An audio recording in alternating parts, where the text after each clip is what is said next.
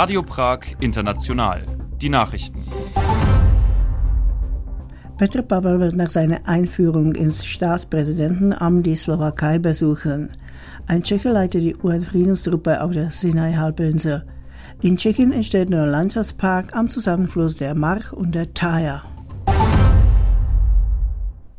Nach seiner Einführung ins Staatspräsidentenamt wird Petr Pavel zu einem zweitigen Besuch in die Slowakei reisen.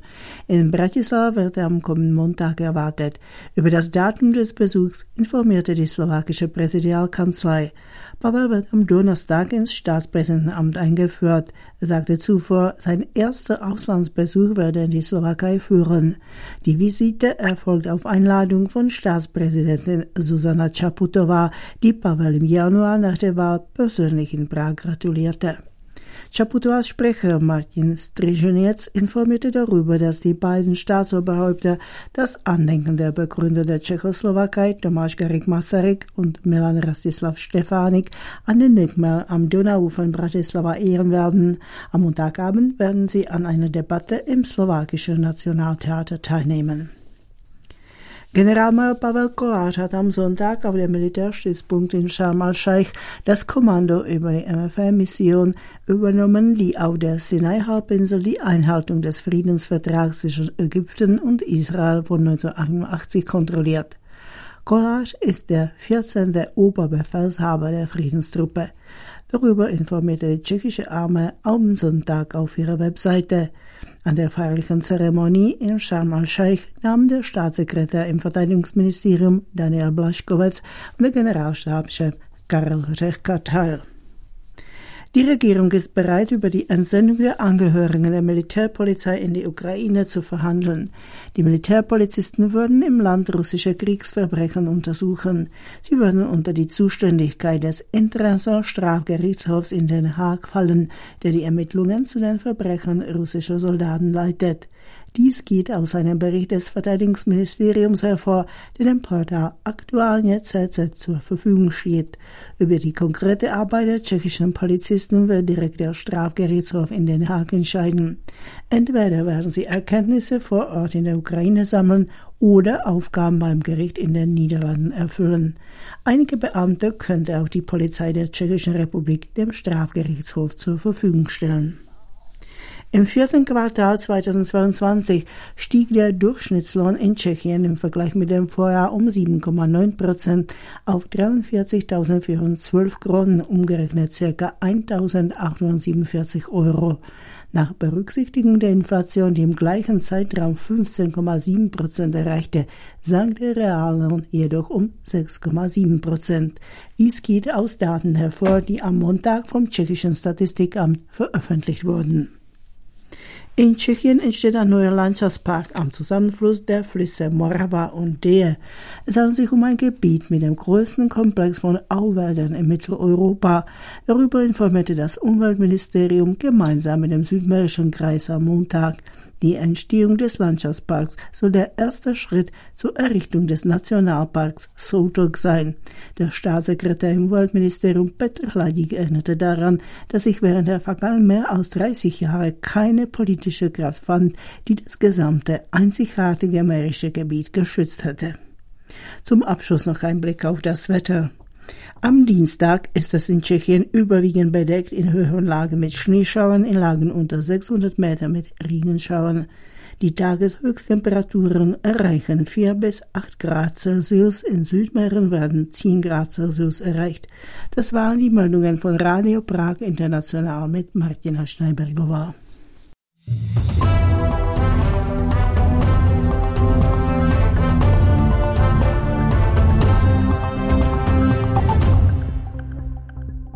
Hallo zum Wochenanfang. Herzlich willkommen auf den Wellen des tschechischen Rundfunks. Nach den aktuellen Meldungen darf ich Sie nun wieder zu einer neuen Sendung von Radio Prag International einladen. Am Mikrofon begrüßt Sie Marketa Kachlikova. Und das ist heute unser Programm. Das tschechische Abgeordnetenhaus hat während der Verhandlungen zur Senkung der Rentenanpassung eine ungestüme Debatte erlebt. Sogar das Rednerpult wurde dabei besetzt. Wir blicken zurück.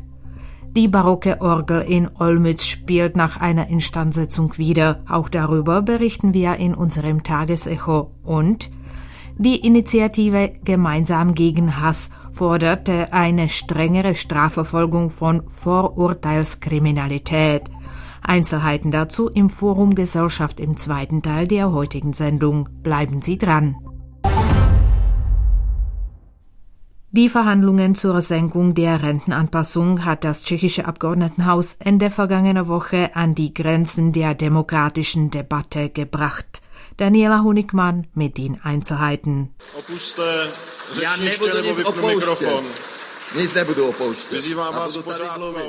Der Abgeordnete und Vorsitzende der Oppositionspartei Anno, Andrej Babiš, wies fast trotzig die Aufforderung des Verhandlungsführers zurück, das Rednerpult zu verlassen.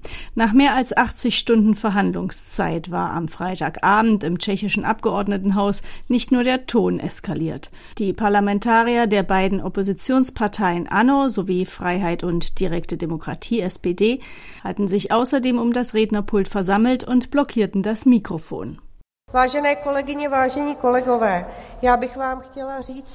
Geehrte Kolleginnen und Kollegen, ich möchte Ihnen Folgendes sagen. Wenn Sie Tag und Nacht und Tag und Nacht hier verbringen wollen, dann bewegen wir uns von diesem Rednerpult nicht weg. Wir bewegen uns nicht weg.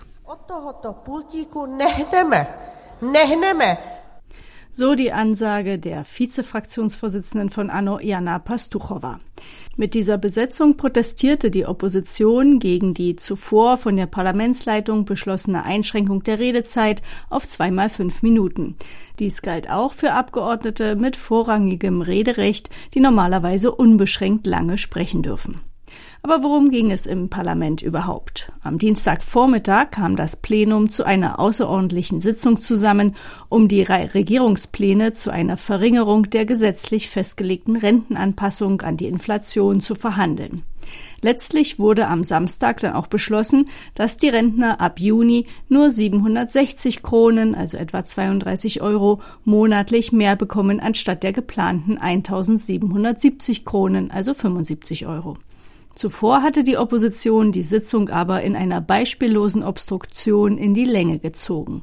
Zum einen reichte sie 370 Änderungsvorschläge ein, über die einzeln abgestimmt werden sollte. Zum anderen gab es außergewöhnlich lange Redebeiträge. Der SPD-Vorsitzende Tomio Okamura etwa kam auf eine Rekordzeit von sieben Stunden. Nach der Blockade vom Freitag sagte er gegenüber der Presse, in Widerhandlung zum Gesetz über die Geschäftsordnung wurde uns die Möglichkeit genommen, unsere vorrangrechte Rede zu nutzen. Erst nach enormer Druckausübung von unserer Seite ist sie die regierende Fünferkoalition dessen bewusst geworden. Die Besetzung des Rednerpultes konnte nach etwa einer Stunde beendet werden. Parlamentsleitung und Fraktionsvorsitzende einigten sich auf eine weitere Unterbrechung der Sitzung und die teilweise Aufhebung der Redebeschränkung. Am Samstagvormittag konnte dann auch abgestimmt werden und die fünf Regierungsparteien setzten sich entsprechend ihrer Parlamentsmehrheit durch. Marek Wiborny, Fraktionsvorsitzender der mitregierenden Christdemokraten, zeigte sich erleichtert, aber auch besorgt.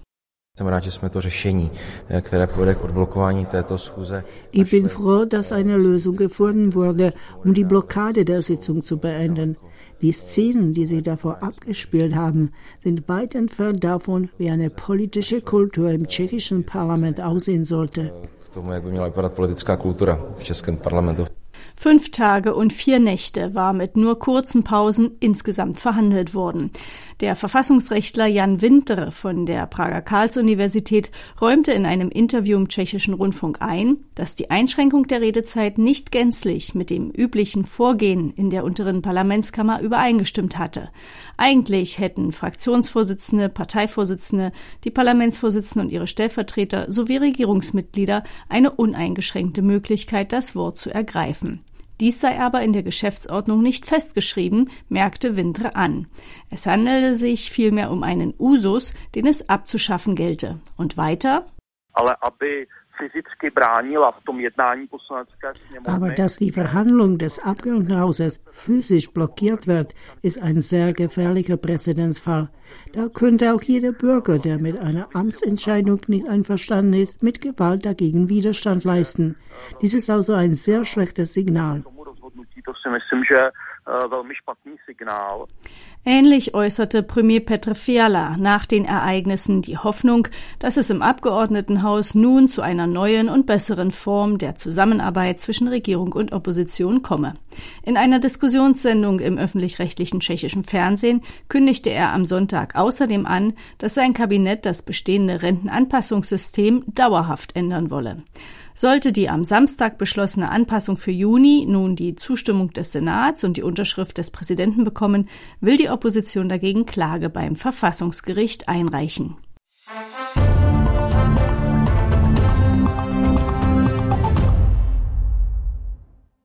Daniela Honigmann hat berichtet. Die berühmte Englerorgel schallt wieder in der Moritzkirche in Olomouc. Eines der größten Musikinstrumente seiner Art in Mitteleuropa wurde jüngst einer Generalinstandsetzung unterzogen.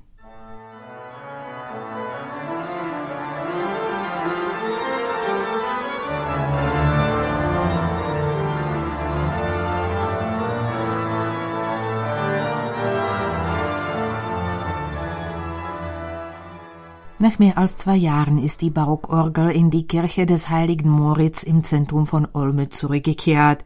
Sie wurde im Jahr 1745 vom Breslauer Orgelbauer Michael Engler gebaut. Mit mehr als 8000 Pfeifen und 95 Registern ist sie eines der größten Musikinstrumente ihrer Art in Mitteleuropa und das überhaupt größte in Tschechien. In den vergangenen Monaten wurde die Orgel von den Mitarbeitern einer renommierten slowenischen Firma untersucht und repariert. Derzeit werden die letzten Details direkt in der Moritzkirche fertiggestellt. Das Stimmen von mehr als 8000 Pfeifen sei recht schwierig, beschreibt der Organist Jiří Stodulka. Zwei Personen müssen sich daran beteiligen. Es ist wichtig zu wissen, wie das Instrument von vorn klingt, nicht nur im Inneren des Instruments. Die Klänge unterscheiden sich selbstverständlich.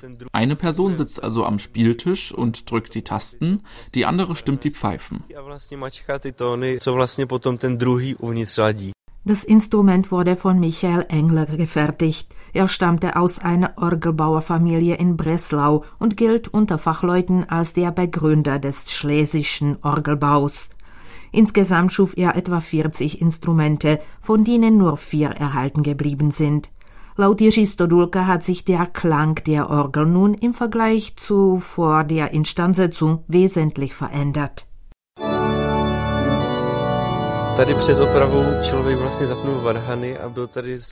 Vor der Reparatur schaltete man die Orgel ein und hörte ein starkes Rauschen, noch bevor man überhaupt anfing zu spielen. Die Luftkanäle hatten Risse an vielen Stellen und die Luft entwich. Zudem war die Orgel mit einer starken Schicht Staub bedeckt. Dadurch wurden die Pfeifen gedämpft. Nun wurden die Risse in den Luftkanälen abgedichtet und die Pfeifen gereinigt. Der Klang ist viel voller und farbenreicher als vor der Reparatur. Die einzelnen Register gewannen die Klangfarbe zurück, die ihnen von Natur her zu eigen ist. Über die Arbeiten an der Orgel wacht täglich der Pfarrer František Hanáček. Die Reparatur sei keine einfache Angelegenheit gewesen, sagt er. Da es sich um ein Kulturdenkmal handelt, musste das Kulturministerium dessen Ausfuhr genehmigen. Die einzelnen Teile der Orgel wurden in mehreren LKWs nach Slowenien gebracht, wo sich eine Firma der Reparatur annahm. Dort wurden unter anderem die Pfeifen gereinigt und einige Komponenten, etwa die Lager, ausgetauscht. Im Mai letzten Jahres wurde das Instrument wieder zurückgebracht und in unserer Kirche zwischengelagert. Seitdem wurden die einzelnen Teile zurück in den Orgelschrank eingeschoben. Bei der Besichtigung der Kirche stellte Pfarrer František Hanáček fest, dass an dem Bauwerk noch einiges zu tun sei. Die Arbeiten seien mit der Reparatur der Fassade des Aussichtsturms und der Orgel noch nicht zu Ende. Wir haben den südlichen Turm instand gesetzt. Dort gibt es eine neue Treppe. Derzeit ist zudem eine neue Ausstellung in Planung. Die Instandsetzung der Englerorgel kostete umgerechnet 1,9 Millionen Euro.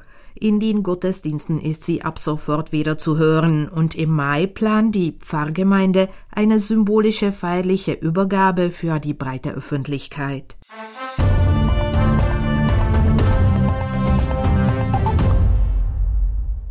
Wir haben gemeinsam die Moritzkirche in Olomouc besucht und das war's im Tagesecho.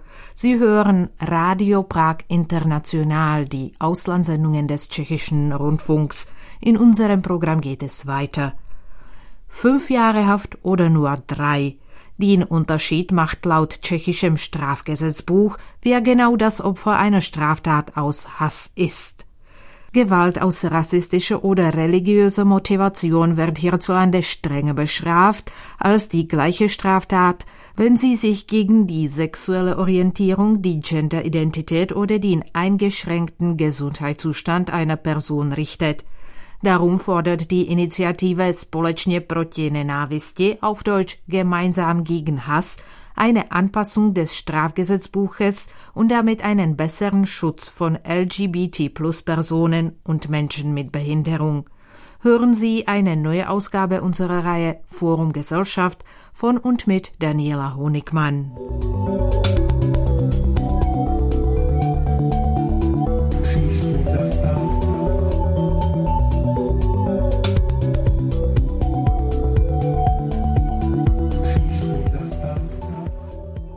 Man wolle keine Extrawurst, sagt Czeslaw Walek, der Leiter der Initiative Smith Fair, zu Deutsch Wir sind fair, und des Prague Pride Business Forums betont, dass sich alle Menschen in Tschechien sicher fühlen sollten.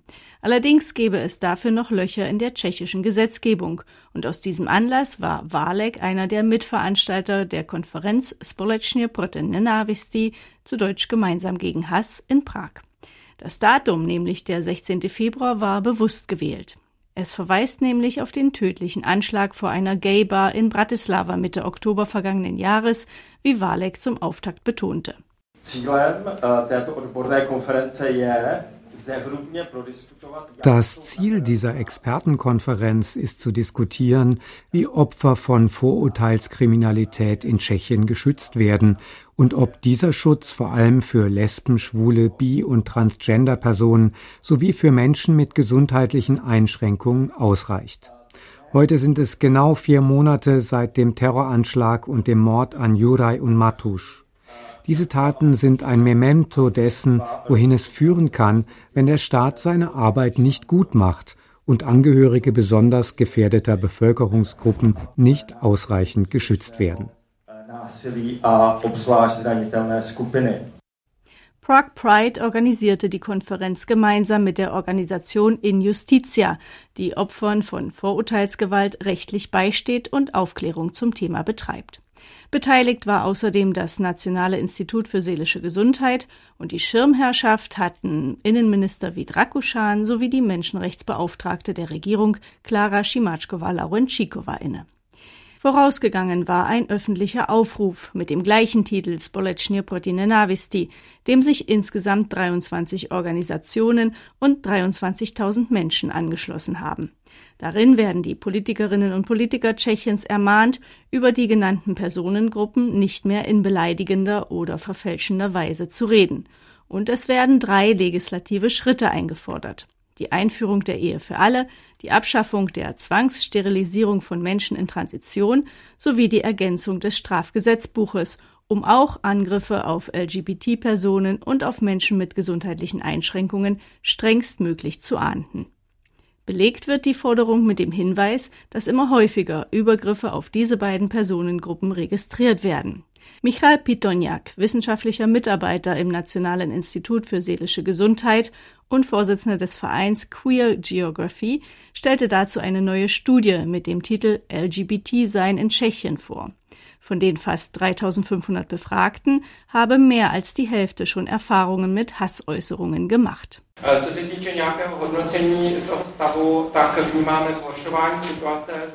In der Bewertung der aktuellen Lage wird ein Negativtrend deutlich.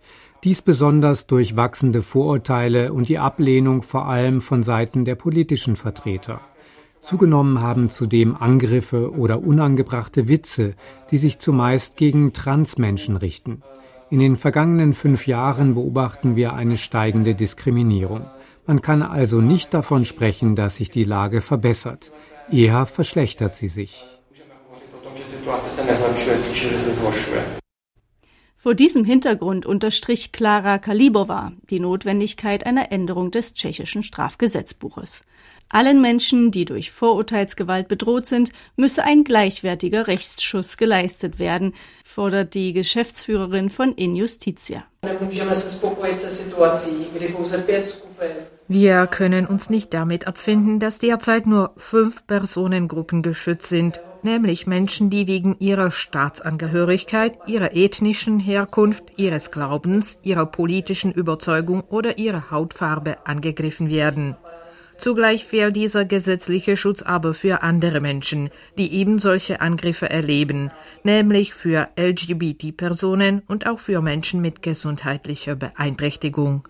V případě lidí se. Deutlich wird die gesetzliche Schieflage an dem Beispiel einer Körperverletzung. Wird sie aus Rassismus oder wegen dem religiösen Glauben des Opfers begangen, also Motivationen, die das Strafgesetzbuch anerkennt, dann muss das Gericht eine Strafe von einem bis fünf Jahre verhängen. Beruft sich der Täter oder die Täterin aber auf einen Beweggrund, der bisher nicht im Strafgesetzbuch zu finden ist, also die sexuelle Orientierung, die Genderidentität oder den eingeschränkten Gesundheitszustand des Opfers, dann liegt das Strafmaß nur bei einem halben bis zu drei Jahren.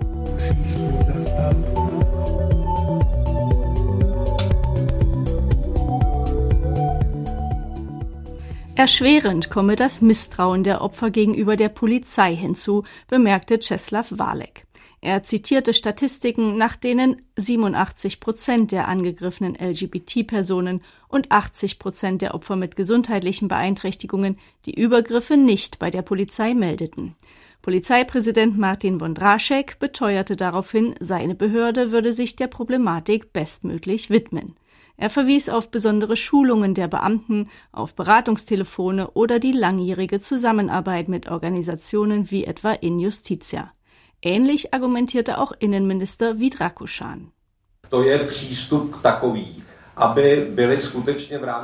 Die Polizistinnen und Polizisten müssen durch die Polizeiausbildung in der Lage sein, zu unterscheiden, was die besondere Gefahr durch Vorurteilskriminalität ausmacht, damit diese Taten nicht marginalisiert werden, damit die Beamten sie erkennen und darauf empathisch und gerecht reagieren.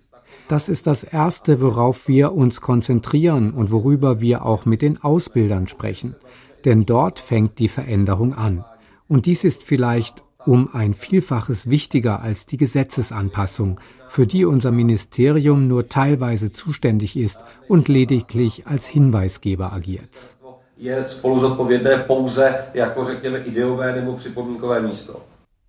Obwohl nicht sein Ressort, sondern nur das Justizministerium eine Änderung des Strafgesetzbuches initiieren könne, unternehme auch das Innenministerium kleine Schritte, um der LGBT-Community zu helfen, fügte Rakushan hinzu. So sollen registrierte Partnerschaften bald unbürokratisch auch auf Standesämtern geschlossen werden können.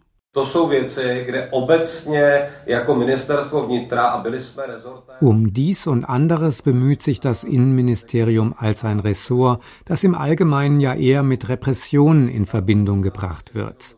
Daher ist es vielleicht ein neues Vorgehen, etwa eine positive Haltung zur Ehe für alle einzunehmen. Ich halte das schon für einen Fortschritt. Bezüglich einer Änderung des Strafgesetzbuches hat das Innenministerium in der ressortübergreifenden Arbeitsgruppe angekündigt, dass es daran mitarbeiten will. Wir gehören zu jenen, die sich einen besseren, allerdings gut durchdiskutierten Gesetzesschutz von Mitgliedern möglicherweise gefährdeter Minderheiten vorstellen können. Auch das Justizministerium sei bereit, sich dem Thema zu widmen, versicherte der stellvertretende Ressortleiter Karel Dvořák. Ehe eine Entscheidung getroffen würde, müssten aber genügend Daten aus wissenschaftlichen Untersuchungen vorliegen und eine tiefgehende Diskussion stattfinden, mahnt er an.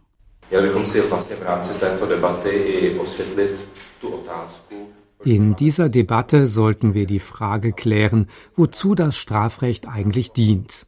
Es soll jene Werte schützen, die die Gesellschaft als wichtig ansieht. Also handelt es sich nicht um eine fachliche Debatte, sondern um eine Wertedebatte und auch um eine politische Debatte. Es liegt in der Entscheidung der Politik, ob ein physischer Angriff auf jemanden wegen dessen Andersartigkeit, seiner sexuellen Orientierung, seines Alters oder Gesundheitszustandes strenger als bisher bestraft wird, so wie es bei Angriffen wegen der Nationalität oder politischen Überzeugung bereits der Fall ist. Ich persönlich wäre für eine solche Änderung. Die politischen Meinungen zu dieser Frage sind aber nicht einheitlich. In Tschechien erwarten uns also weitere Debatten dazu und ich bin ebenso wie die Partei Stan bereit, mich darin einzubringen.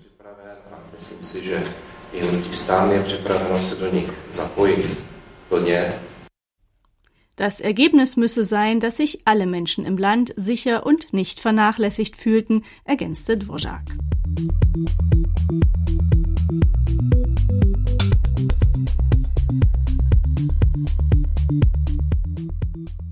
Ein besserer Gesetzesschutz für LGBT-Personen und Menschen mit gesundheitlichen Einschränkungen wird nicht nur auf nationaler Ebene in Tschechien diskutiert. Auch in der Europäischen Union würden entsprechende Schritte vorbereitet, berichtet die Leiterin der EU-Vertretung in Prag, Monika Latmanova.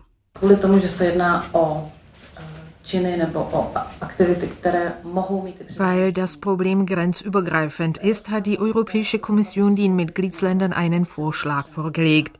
Dieser sieht die Ergänzung der EU-Liste anerkannter Straftaten um das Delikt der Hasskriminalität vor. Falls alle Mitgliedsländer einheitlich zustimmen, könnte die Europäische Kommission eine Rechtsnorm erstellen, die Hassäußerungen und Kriminalität genauer beschreibt. Diese würden dann unter Strafe gestellt und es gäbe eine genaue Definition sowie andere Voraussetzungen für die Strafverfolgung. Dazu braucht es aber Einstimmigkeit.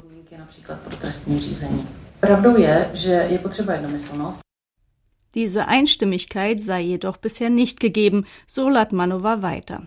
In einer Testabstimmung im ersten Halbjahr 2022 habe sich eine kleine Gruppe von Ländern gegen den Entwurf ausgesprochen. Diese Länder, fügte Latmanova an, seien in Mitteleuropa zu finden und eine besonders harte Anti-Haltung würde Polen einnehmen.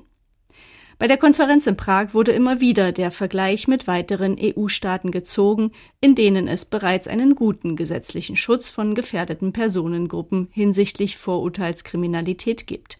Anders als etwa Frankreich, Österreich, Litauen oder auch Rumänien gehöre Tschechien, wie übrigens auch Deutschland, immer noch zu den roten Ländern, die keinen ausreichenden Schutz böten, kritisierte Klara Kalebova von Injustitia.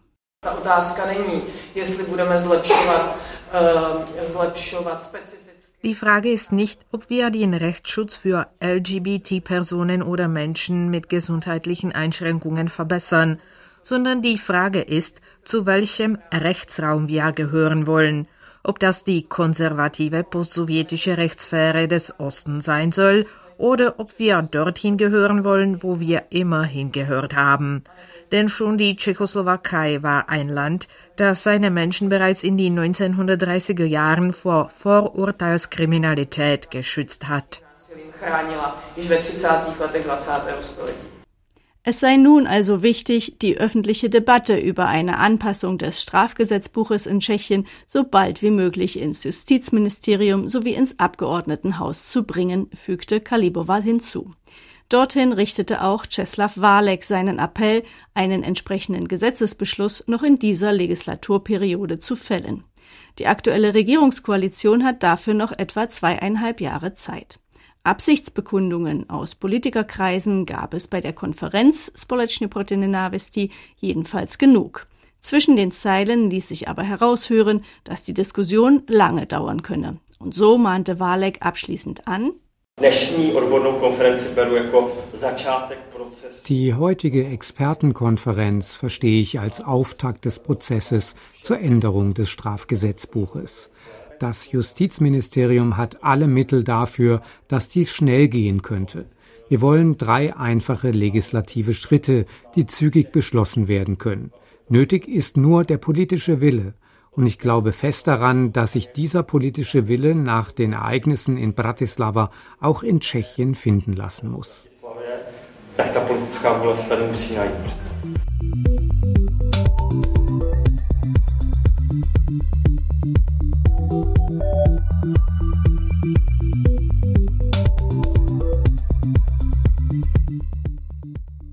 Daniela Honigmann hat über die Initiative Gemeinsam gegen Hass berichtet. Und das war's für heute. Am Mikrofon verabschiedet sich im Namen aller Beteiligten Marketa Kachlikova.